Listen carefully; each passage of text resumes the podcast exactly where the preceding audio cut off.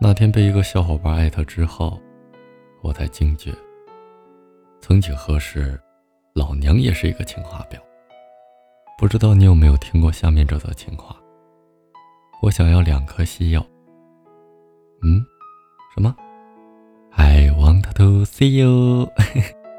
没错，这就是你们老公我，在一个单身多年、月黑风高的晚上，躲在被窝里活生生意淫出来的。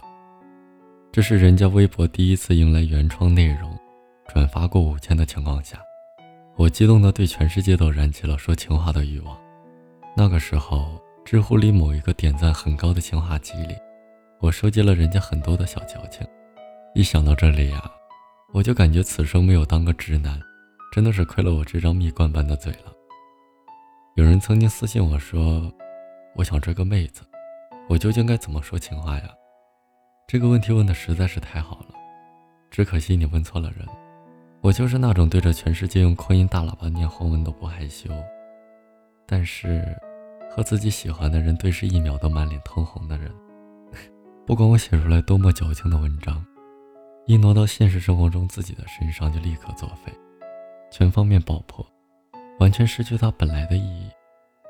虽然有时候我也觉得，我这种看起来五大三粗、女汉子气质满满的人，不该面对丘比特的时候犯怂。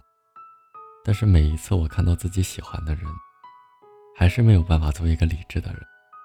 情话也是需要逻辑的，好吗？那些见着你的面，还能逐字逐句盯着你的眼睛，一点都不结巴的人。真的是真爱吗？反正要是放在我的身上，我一句话都说不出来。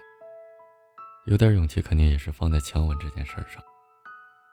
绞尽脑汁，平息念一句拐弯抹角、需要破译的情话，实在是太费精力了。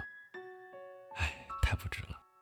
在网上我会说，我想要两颗西药，而在现实生活中，我肯定只会说，我想你了。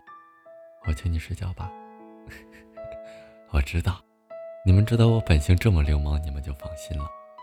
好啦，今天的胡说八道内容完毕，你早点休息，要记得你的老公是一个温柔可爱的情话婊。